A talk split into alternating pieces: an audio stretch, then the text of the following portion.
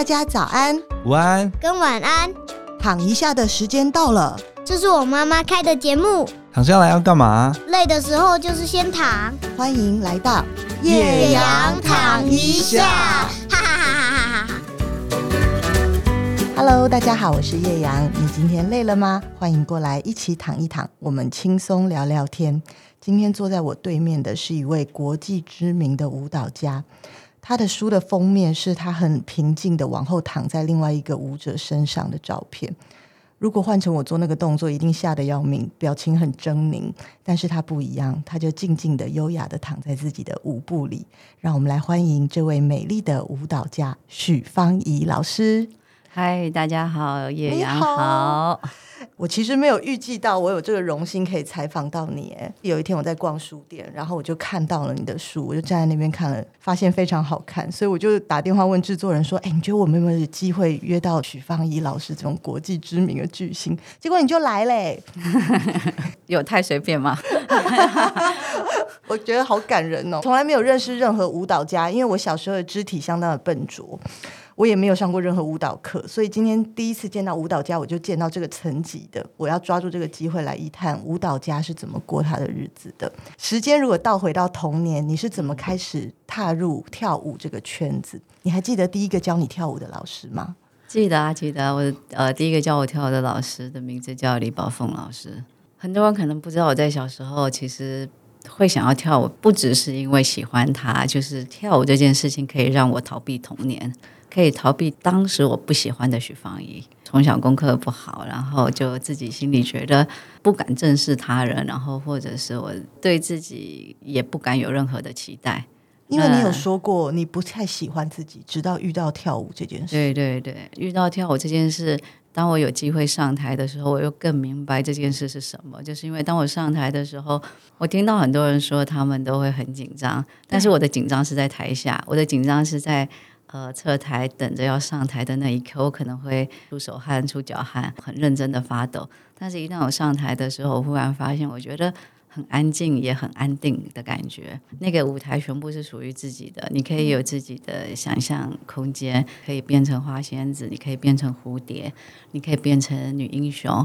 根本没有想到别人的眼光，就觉得你已经重新创造了一个世界，重新做一个我想要塑造的许芳宜。我看到你在跳舞的样子，我觉得你不只是创造一个世界，而是你把你的世界开了一个口，让我们进来看一下那个世界是什么。哎、欸，我小时候想到民族舞蹈，我脑中浮现的就是两个，一个是彩带舞，就是一直跳，然后一直转，然后那个彩带，然后把自己缠了一身这样子。对对对，因为我有看过在台上表演，就是小朋友就缠了一身，然后黯然下台，对，把自己打结，对，绑起来。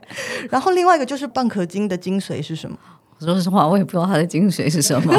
这是它最有趣的地方，就是你可以自由的想象，到底是当蚌壳打开的时候，你可以用从那细缝里面，然后去窥探你想看见的世界，还是你把蚌壳打开，想要让世界进入你的的心灵里面。老师有教你吗？蚌壳打开的时候，你是要灿笑还是困惑？老师会有老师的解读。但是以现在，如果当我自己也就是成为一个指导者或是分享者的时候，我觉得这件事情就是最有趣的。到底你是打开的目的是为了让世界进来，还是想要把自己分享给世界？那个表情会很不一样。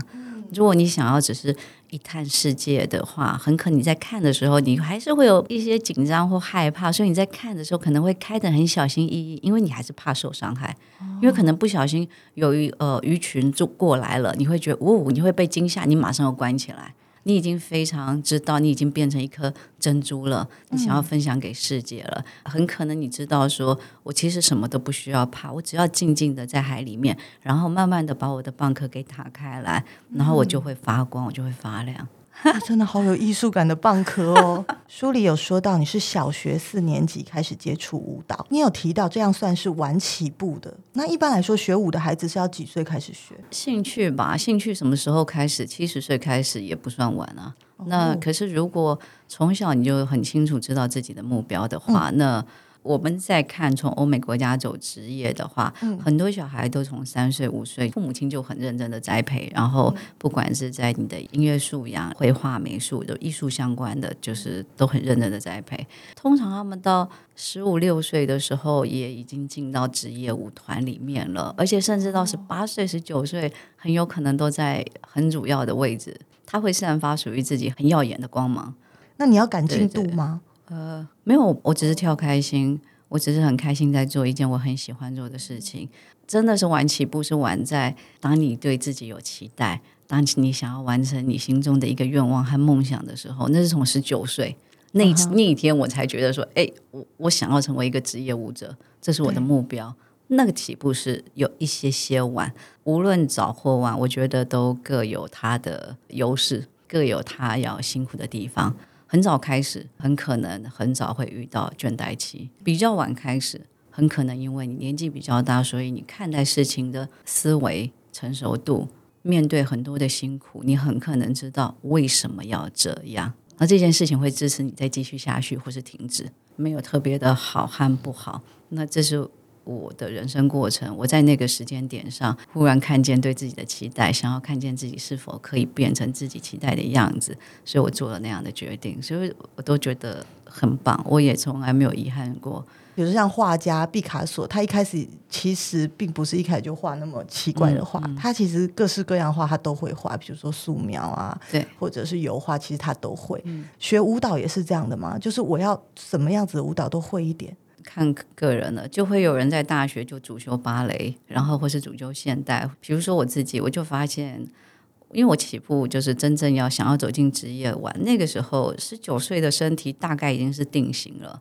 我对于自己的身体的基本所谓条件能力，哈，我们说一个芭蕾舞者，那我知道我我不是九头身，我不是三比七的身材，还有最重要的重点是我的身体的。呃，比较在于结构的天生的一些条件，其实，在芭蕾上面，我有困难，也有障碍。嗯，那相对也因为我在大学的时候，我遇到的老师 Ross Parks，他是现代舞的老师，然后又刚好是 Martha Graham 技巧的老师，人总是会比较喜欢自己比较会做的那件事情。嗯、那我当时我觉得我比较会做，我更喜欢的是在现代舞里面的一种，不管是情感或是身体的一种爆发力。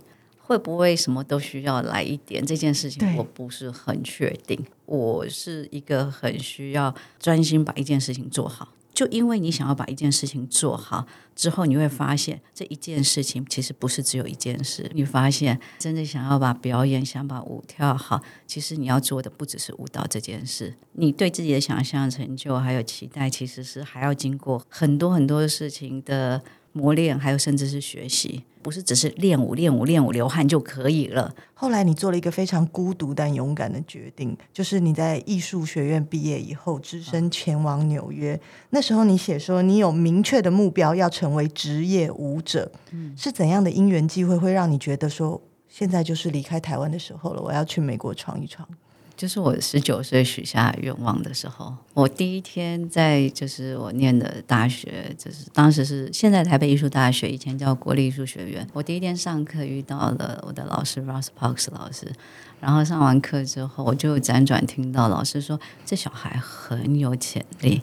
之后在我的耳朵听到的时候，我就觉得怎么可能？怎么可能？这辈子 连我爸妈都不觉得我，就是都不对我有期待。怎么会一个外国人，嗯、外国人连中文都说不清楚的人，觉得我有潜力？你做了什么？没有，我就上了一堂课，就上了一堂。你跳舞给他看吗？没有，所有的同学大家都一起就上了一堂课。我觉得你不认识我，哦、我也不认识你，就是大家就是一起新生见面，然后认识新老师、新朋友。嗯，就这样。第一堂课新生见面的时候是要上什么？我们第一堂，比如说我上大一经济学，第一堂就是打开课本吗？老师们各自会有各自他想要传授、他要指导的技巧，他会做成一套课程。哦、那一套课程里面就有基础，那基础他可能会从暖身开始设计每一个动作，哦、所以老师会从动作一、动作二、动作三，然后把芭蕾很可能就从把杆的第一个动作，他可能开始是呃。暖你的关节，然后之后再暖你的脚掌，嗯、然后到大腿、小腿肌肉，到小指头如何的延伸，然后呃伸展拉筋，到可能要你提腿。应该怎么说？我自己当老师之后，或是我自己当表演者的时候，我很明白的就看见一件事情，就是一句 Martha Graham 的名言，就是身体不会说谎。事实上，你在课堂的时候非常能够被看见你，你你的性格是藏不住的。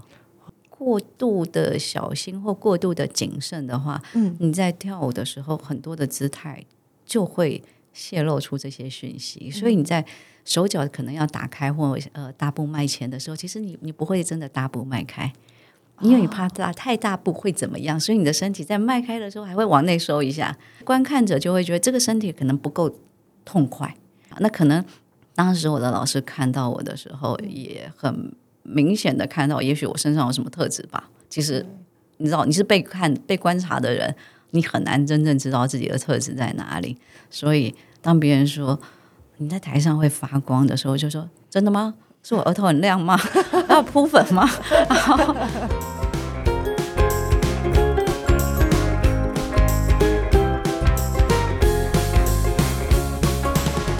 这是我第一次录 podcast 的时候，我心里觉得非常可惜。专业的舞者在我对面，其实他刚刚光是把手合十跟张开呢，都超美的。可是大家可能听不到，感觉不到。就我一个人在这边 观赏他的手指，他的身体的样子。他说话的时候，他身体也是有样子的。在纽约的那段日子，你过的是很单纯朴素的生活，对不对？你有提到说，你刚到纽约，你的身上的钱。只够你在纽约生活三个月，嗯，所以你决定说，如果三个月内你没有找到职业舞者的工作，你就要回台湾。嗯。能不能聊一聊那一段时间？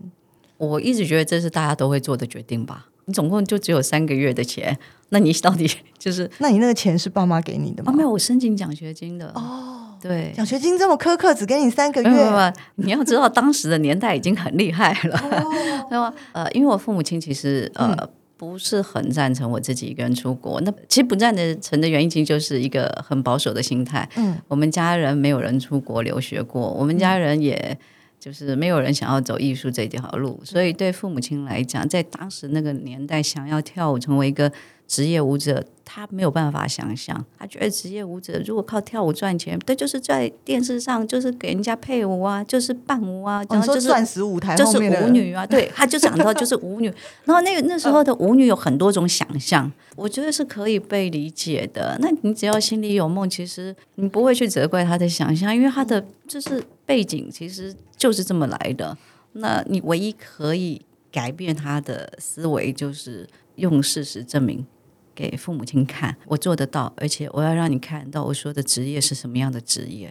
就等于到有一天你到纽约看，就是在在剧院看我演出的时候，或是你知道我在甘乃迪中心演出的时候，他们才会明明白白的知道说，哦，原来你跟我跳舞就是安内哦 的那种感觉。所以刚去的时候，你说三个月，对我来说，我觉得是一个很实际的想法，然后也。学习面对很多事，我觉得有多少能力做多少事，但是我要在我有能力的范围之内，我想要把我的能力发挥到最大值。我看我能够达到什么样的目标。但是如果我真的做不到的话，我觉得可以选择要回家，我觉得是一个很不错的选择。那如果你可以选择留下来，那表示你要有能力留下来。当时比较多人的打工都是在餐厅当 waiter waitress，然后或是在幕后做比较清洁打扫的工作。那我没有觉得不好，但我只是觉得我英文又不好，我又要洗碗，我回台湾洗碗也好，还有人聊天。但是 如果我在那里洗碗很辛苦啊，就觉得很孤单。就你在做一个你不喜欢的工作，然后你要咬牙忍住，我问不出自己个答案，说为什么我要做这件事。也因为这样，到后来我很多事情我都会给自己一个 deadline，然后给一个用一种时间来刻意的让自己会有一点紧张，或是有一点点压力。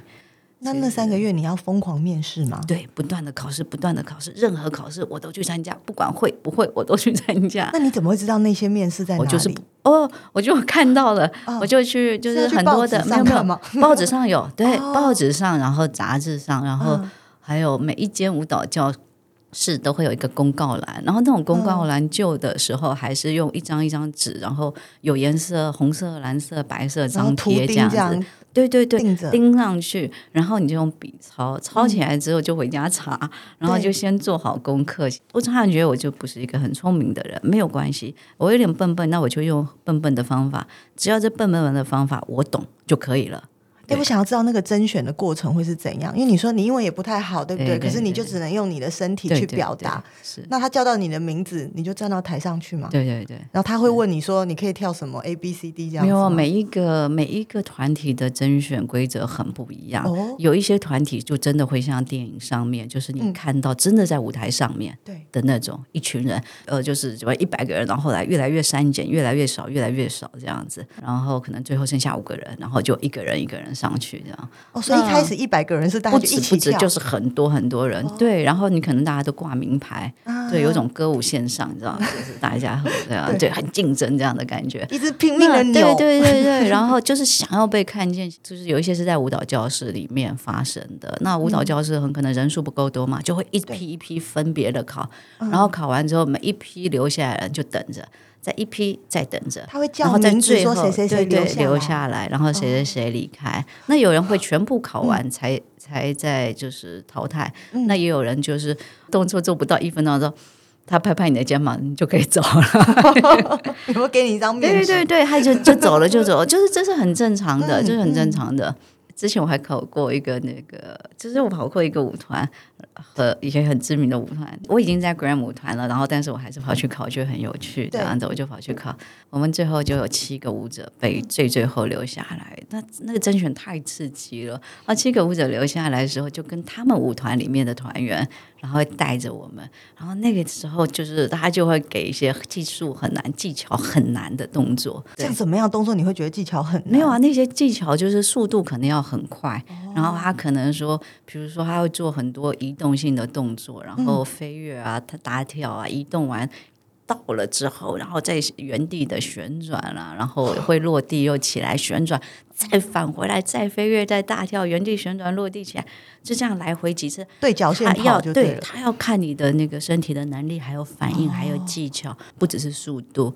然后看你在掌控能力或是在爆发力力里面，除了看到，因为掌握也是一种技巧嘛，所以在这过程里面还能够看到你有没有表演的能力。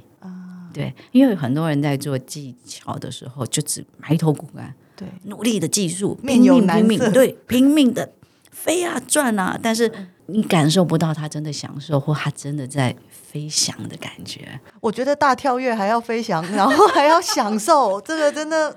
很很考验人的技巧哎，而且慢是不是也很难？就是要慢慢的，然后控制住那些小的精准的动作。你身体就是你要有很多，就像你刚刚你说，你会看到的时候，我们用说的那种很小的细节里面，你要学习不是用控制，那控制是我要这样这样这样，但是你要掌握，掌握就要像水一样，可以拨往右边，可以拨往左边，就是在你就是你可以游刃有余的自在。嗯，我也要转播一下给听众听，因为你们看不到他的手，但是呢，他刚刚手在动的时候呢，他我觉得他手里面好像有一只很小的 小熊，小熊吗？他好像在摸一只很软的小熊那种感觉。好，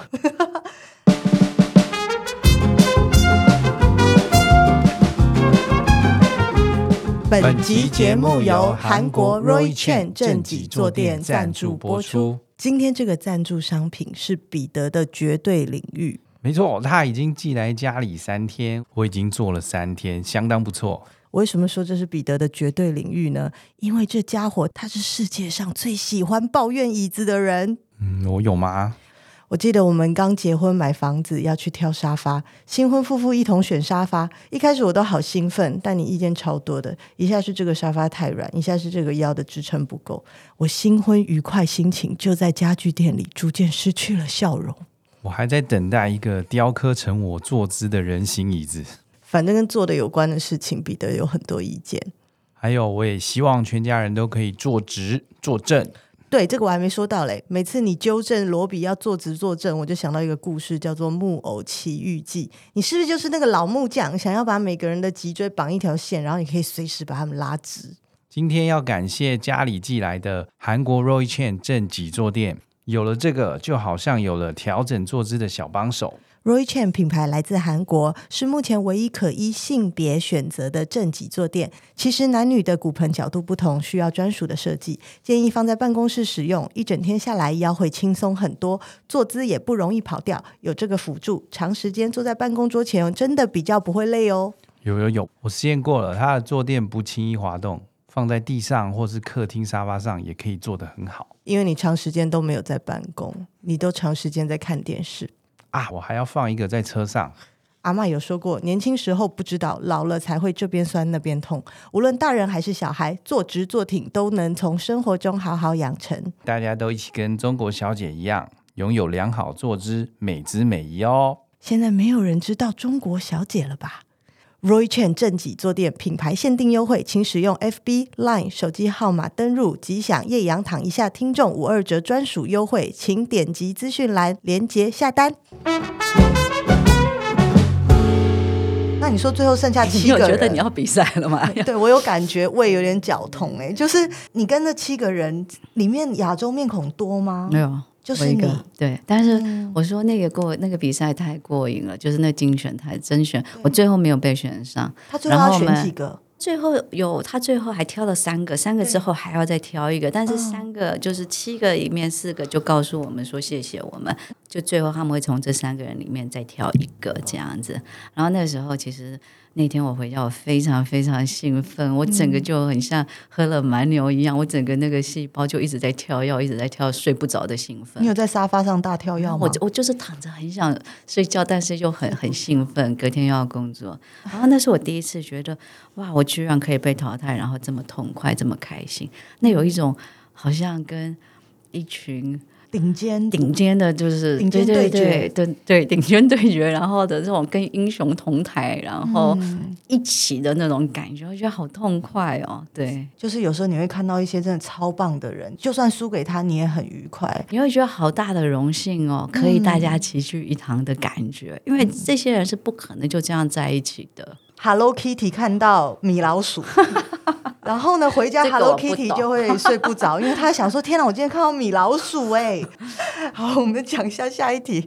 从一个单纯喜欢跳舞的小女生，到成为职业舞者，这个转变应该很大吧？因为兴趣跟工作，你觉得有没有冲突？我就会常常会讲一个故事，就是说，你有没有发现，你小时候跳舞的时候是见山是山，到了成为职业的时候，很可能见山不是山。然后你有没有问过为什么？就因为在一开始从小跳舞的时候，其实很纯粹的一个开心，看见自己对自己的期待。可是到了职业的时候，你会发现，怎么不止这件事，不止跳舞这件事，有很多被选择、被淘汰，还有很多的学习，还要分谁是主要角色，然后谁是跑龙套，还要每一天要被报纸评论，说你好，说你不好，喜欢你不喜欢你，然后还有很多。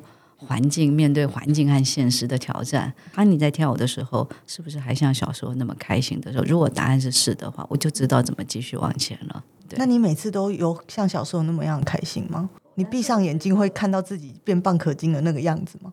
不只有蚌壳精，但是我觉得它就是一个全然可以创造一个属于自己想象的世界。然后那是一种自在又很安全的感觉。我会回去问一个最简单的：这件事情你还是可以找到在当中的那个快乐吗？如果觉得是的话，我就会继续做下去。因为我现在在看的是，我觉得可以把一件你很爱的事情变成跟你很会做的事情，是一个很幸福的事。这也跟人有关系，不见得每个人都适合走把最爱跟最会做的事情变成同一件事情这条路。有些时候，把最会和最爱分开，也许是呃，让两者可以并存，这是一种选择。那你认不认识自己？你知道你适合哪一种？把你最爱的事情变成最会做的事情，很容易是你没永远没有上班和下班的时间。如果你是一个很想要把生活和工作完全全全分开的人，很可能你其实不是这么适合运用这套好模式。嗯，就是兴趣转成工作。对，如果你没有办法享受这件事情，你会觉得你永远跟工作被绑在一起。如果他真的没有办法承受的话，到了底线，人到最后会爆冲。那那个爆冲会有点失控，或甚至到此结束，就说够了，我够了。可是那个够了，很多时候会真的很可惜。我其实写小说也是这样子啊，因为我是很喜欢看小说，后来才尝试开始写作写小说。嗯但写小说的过程中，有时候很孤独啊，也不知道自己这个故事到底好不好听。昨天我看了一本非常年轻的一个人写的第一本小说，我觉得我被他激励到。可能我写一写，有时候觉得啊，写书就是这样子。可是看到他写的东西，我就突然想起来说，哇，他写的真好。他写的不好的地方，我也觉得他深色的好好看哦，又让我再觉得我要再去写一点。我想问的是，你有没有被年轻的舞者激励到？他可能没有跳得比你好，可是他跳出了一种生命的活力。你看到很多发光体，对，就是那个活力的发光体。很多人问我说。老师，你怎么会选这个？就是怎么会选一个这样子的这个舞者？然后甚至他不是科班出身，他是跳街舞的，但是他跳街舞就觉得说，在别人眼中看，然后说觉得他好像不协调。我就觉得说，你知道吗？他的厉害就是他可以不协调，让我觉得很好看，真的，真是很厉害。然后，而且重点是他非常非常 enjoy 在他创造的世界里面，像这样子的。舞者他很可能多数都是因为就是兴趣。相反的，如果你把他绑到一个所谓的职业，要他把这件事情变得所谓很厉害，他反而会害怕，就想逃跑，而且他甚至觉得很无聊。所以当我渐渐在看的时候，我就会觉得其实有很多很多不同的热情还有活力，然后他们自带光的那种发光体，其实不见得每个人都适合用。可能我以前走过的方式或被教育的方式，再继续让它发光。有一些真的，你就是放生，让他用自己的方式继续向前走。我觉得那个激励是有种，就是好多新的小宝贝。我说宝贝，就是一些发光小宝贝，他们真的刺激了我的我的脑袋，然后还有我的思维，让我有不一样的思考方式。我跟舞者最接近的时刻，除了现在，就是之前看了一部电影叫《黑天鹅》，是娜塔莉波曼演的，她跳的是芭蕾舞。那在那个非常优雅的舞蹈后面，有很多不为人知的挣扎。能不能分享一下实质生活日常上，专业舞者要经历怎么样的强度跟激烈的训练呢？舞蹈老师到底平常是有很凶吗？那你若在台上跳错了，会发生什么事情？就是在舞团里面，通常除了编舞者之外，你上面会有艺术总监，然后排练的时候还会有个排练指导。那排练指导通常在你演出的时候也会坐在台下，那还会开始做笔记啊，可能说呃，就是就是队形排的不够好，或谁太前面太后面，或是某些动作或怎么样错了，他会尽量帮我们把很多的在舞台上发生的一些失误和意外，就是把它给捡起来，然后。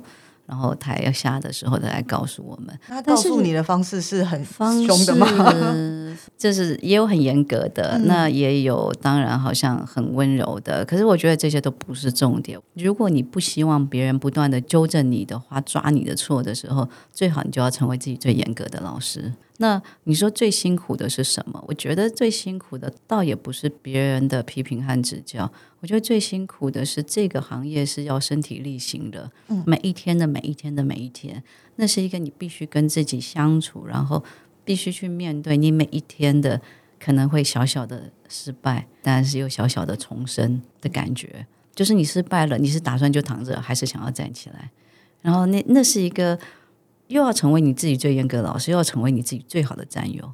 一个专业舞者到底一天要练多少多少小时？呃，我说职业生活好了，就如果我在巡回的，或是说就是在排练新作品的时候的职业生活，就早上可能就会开始去上课，舞团会给你课，或是你去房间上一个你想要上的课。然后上完课之后，下午开始排练，排练大概到六点钟。如果晚上没有演出，就结束回家。那如果我晚上有演出的话，大概到四点左右就会结束。那你进剧场也是彩排，大概到四点或五点，大概七点半开始演出。这中间就是你可以休息，你可以化妆、自我准备的时间。嗯、到演出完大概是九点到十点，所以你一天就全满了。舞者的身体最怕的就是最怕等。舞者身体最怕冷掉，冷掉的时候你要重新开始，你又要再起来一次，所以休息过多反而让我们的身体会觉得很疲惫。因为最好是一气呵成一次，然后或是你一直维持一定的专心度，然后让身体不断的就是它的温度一直一直在。所以你会常常看见舞者在排练的时候，他没有排练的时候，他就会把衣服穿起来，然后会包很多有的没有的，就是。只是为了保帮身体保暖，对，嗯、然后等到他跳的时候，赶快再丢一丢。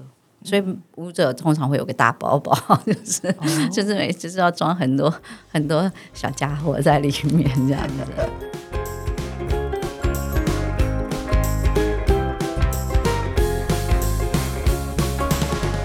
像我这样全身硬邦邦、左右又不分。如果他很热爱跳舞，他有办法克服先天上的不足吗？有啊，但是就我刚刚说的，就是他也许如果他可以，如果有人或是他自己可以在他所谓的不协调里面看到不一样的美丽或创意的话，嗯、其实是挺有趣的。那要怎么发挥，其实就看呃创作的人怎么看待这个身体和表演者。嗯、那如果就是只是兴，我觉得是兴趣，而不是因为某个团体要怎么样军事的演练，然后就是规格的演出的话。嗯那是很不一样的要求，对。嗯、要是我，我可能我我会宁可欣赏他的独特。嗯、那如果除非他要参加，真的是什么样的演出，他必须，因为一个演出制作其实是很严谨的，大家都可以有特色，然后是甚至大家其实都可以不一样。我如何在一个团队里面，每一个动作都一样，但是你却看到每一个不同人的样子，嗯，你还是可以看到他人的本质，嗯、而不是。把人的本质给消磨掉这件事情不容易。从外观来看，大部分的舞者都非常瘦，然后脖子很长，脖子很短，或者是胖胖的人，是不是不能当舞者啊？哆啦 A 梦是不是不能当舞者？绝对可以，绝对可以。我觉得刚在刚在纽约的时候，其实我看到很多舞者都，其实我们都说就是呃，有种圆圆滚滚的感觉，但是他们对自己是非常非常有信心的。那那个有信心是，他会让你知道。这就是与生俱来，我的父母亲、老天爷给我的身体。那我觉得我很棒，我觉得我的弹跳很棒，我觉得我很灵活，或是他可以把自己训练得很灵活，他可以看见他自己跟别人不一样的地方。嗯、所以当时我就心里想：哎，奇怪，为什么在西方的世界里面，大家对于自己的认同感？然后欣赏自己的能力这么的强，为什么我们好像永远都说没有啦，没有啦？就是我们总是说自己不好，说说说自己这个不好，那个不好，然后总是别人的比较好。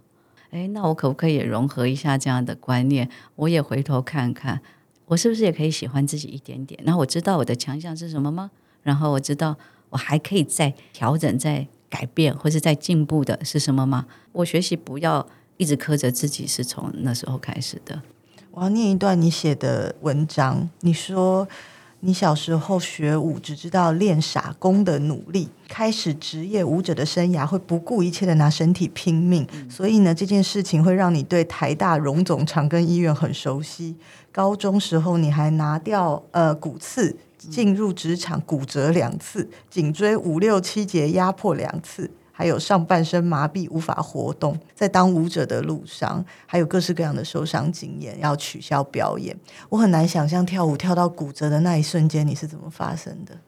嗯，哎，这些这些都是其实都是要跟身体学习，嗯、因为第一次骨折的时候是我的脚板，大概出场不到。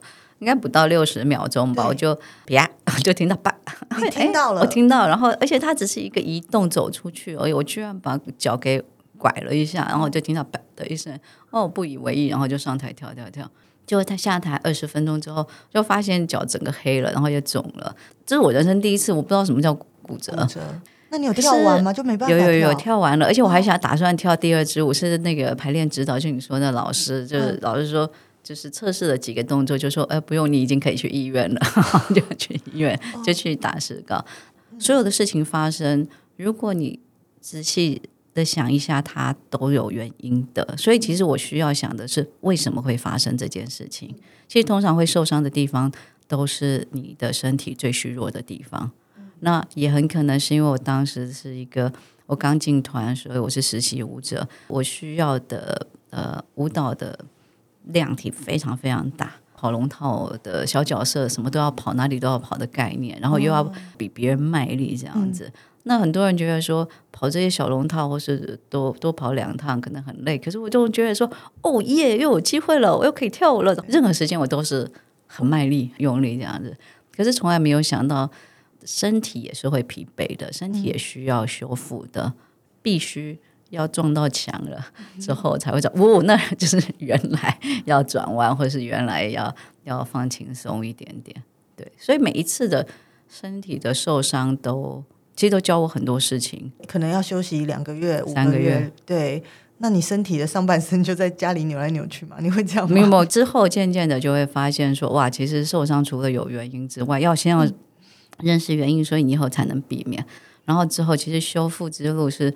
重新学习身体，比如说你要走路，到底要脚跟还是脚掌先呢？就是你开始重新感觉，就这样两只脚，然后到底要前面还是后面，还是左边还是右边？然后就觉得有人一辈子都没想过这事，对对对，然后就觉得哎，我重新学习这件、嗯、这整一个事情，然后重新开始调整身体所有的结构。嗯、我觉得复健是最辛苦的，然后复健的时候就是有种在修身又在修修心的概念。很多时候我觉得老天爷给我的功课，有的时候我就是太急了，对，太急了，所以就叫我要慢一点。我突然想到，我看过一部电影，是有一个俄国的芭蕾舞者，他在台上表演，然后呢，啪的一声，他被别的舞者踩到他的腿，然后他的小腿就骨折。那是电影。你在练舞的过程有被别人踩到吗？被 被别人相撞，呃、相撞应该是蛮长的。有啊，有啊，有啊，有啊，就是、哦、对啊，像这种在舞台上面犯这样的错误，其实。对职业舞者、对排练指导们都是会很惊讶的。呃，怎么会发生这种错误？在舞台上，你觉得最惨的是什么事情？那个被舞被舞者接住过之后还摔倒下，就是我，我怎么觉得天啊，我人生怎么会有这一幕？你说滚落地面哦，就是我人生怎么有这这一刻？但是。这也告诉你一件事情，就是人生无法重来。就像骨折那一刹那，或是摔在台上的那一刹那，你真希望时间可以倒流回到前一秒钟，但是他就是不会，所以你就你只能告诉你自己，就这辈子再也不要发生这种事。不是最惨的摔能摔到什么程度？是滚到台下吗？就是我有一个同事，呃，有个作品，他的经验就是他的舞伴把一只棍子，因为手一滑。一甩，然后丢到台下，然后打伤了台下的观众，哦、结果居然赔了他一整年可以看演出。的贵宾座没有没有，他后来 还很就没有，幸好幸好幸好没有没有。打伤了，但是这真的是太惊吓了。那时候我在做那个作品的时候，我心里就觉得，我绝对不会插如意在我的手上。我我就是说，这所有的东西，只要你身上有道具，或是包括你自己，嗯，那个所谓的东西的掌握度要很高很高，不能被意外惊吓到。您刚刚说的那个，就是我觉得在很多职业都发生过。它还有一个专业名词叫“奶油手”，那很恐怖。打篮球打一打球滑掉，你就说他奶油手，这还是小事。听过就是接生，结果接生小孩出来的时候没抱住，滑在地上。产科医生的奶油手，所以你刚刚那个手滑掉，不要涂如意，这就是奶油手啊，各位。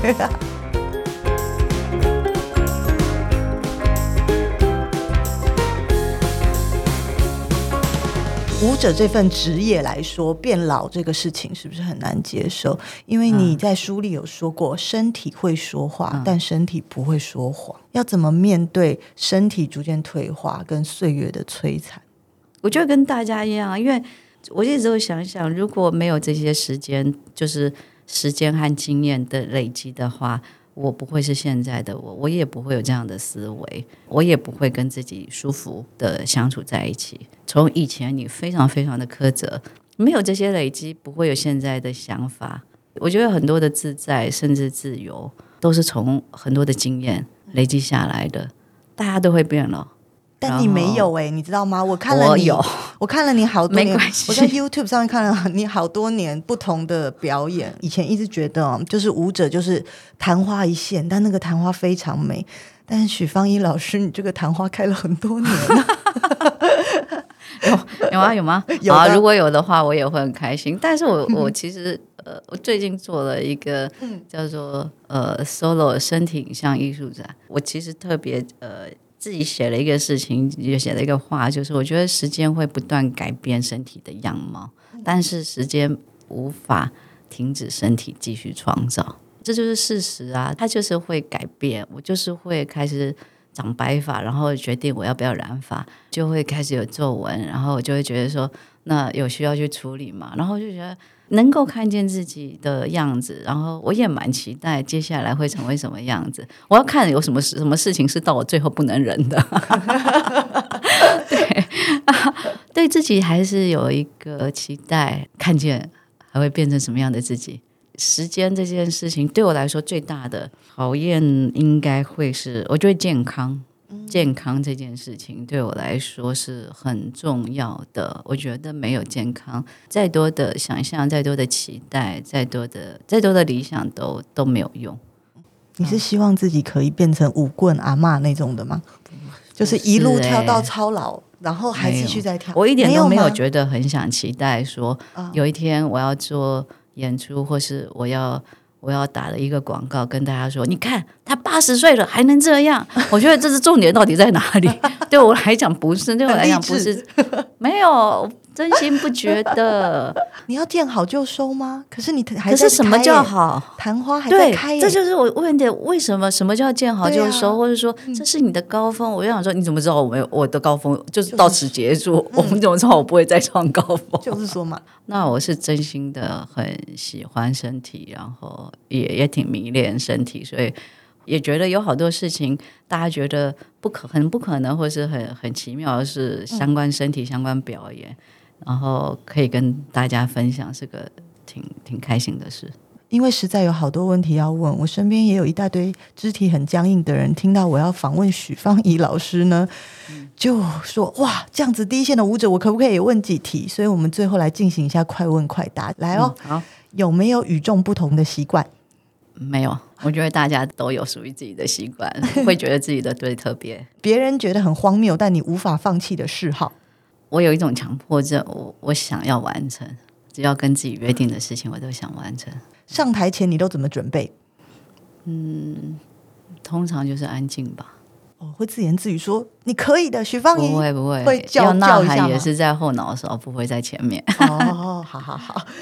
呃，有没有最难忘的痛苦经验？谎言，不管从别人或是要我自己，这都很痛苦。最喜欢的失败的故事，当我知道自己有站起来的能力。任何事，我觉得失败定义也是呃每个人都不一样。对，什么时候你会觉得自己是非常有生命力的？相信，当我相信自己的时候。你觉得是大脑教会身体去跳舞，还是你的身体可以主导你的大脑？刚刚开始的时候，你会觉得用大脑来主导所有的一切，但是现在的我，我相信。身体是可以反向操作大脑。你对自己做过最大的投资？身体，全身，就是全部的全部。对，为了跳舞这件事情，做过最大的牺牲跟付出是什么？哦，我没有觉得有牺牲，我觉得这是选择。别人给你最烂的建议是什么？这样就好。讨厌这句话，你最讨厌这样？他呃，还是说他们觉得够好了，就这样，今天回家？你不喜欢这句话吗？对啊，这就是很多这这种所谓的烂建议，就是说其实是有差异的，而且在什么点上，嗯、很多时候我也不喜欢听到，就是说你就做自己，做自己三个字很好，可是有时候说有种很滥用，嗯、因为做自己，首先你要你要认识，你要知道自己，你要你要知道是谁，嗯，你要怎么做自己，你要往哪里去？对，那难道你从来都不认识自己吗？就是就只是用三个字，然后要盖刮所有整个，好像你人生的答案，我觉得很不负责。有没有最近你自己新发明，让自己度过中年危机的做法？有中年没有危机，很好。如果重新再来一次，你有想要回到哪个时候去改变哪个场景？重来这两个字只是想象，我比较珍惜现在。你之后的计划是什么？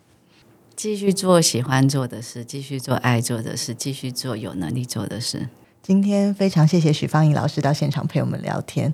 我想到托尔斯泰说过一句话：“每个人都想要改变世界，却没有人想要改变自己。”今天我们遇到许芳宜，为了跳舞这件事情，数十年来她一直在改变自己。她在书里说：“我想做一个自己看得起的人。”我也希望。他知道这些年来有好多好多人在各个角落里，我们都好爱看他在舞台上跳舞的样子。目前各大平台都能收听到叶阳躺一下的 Podcast，欢迎大家持续追踪节目，并给予五星好评。有任何建议，欢迎留言，我们会持续努力，持续改进。谢谢徐芳怡老师，谢谢，我们下周见，拜拜。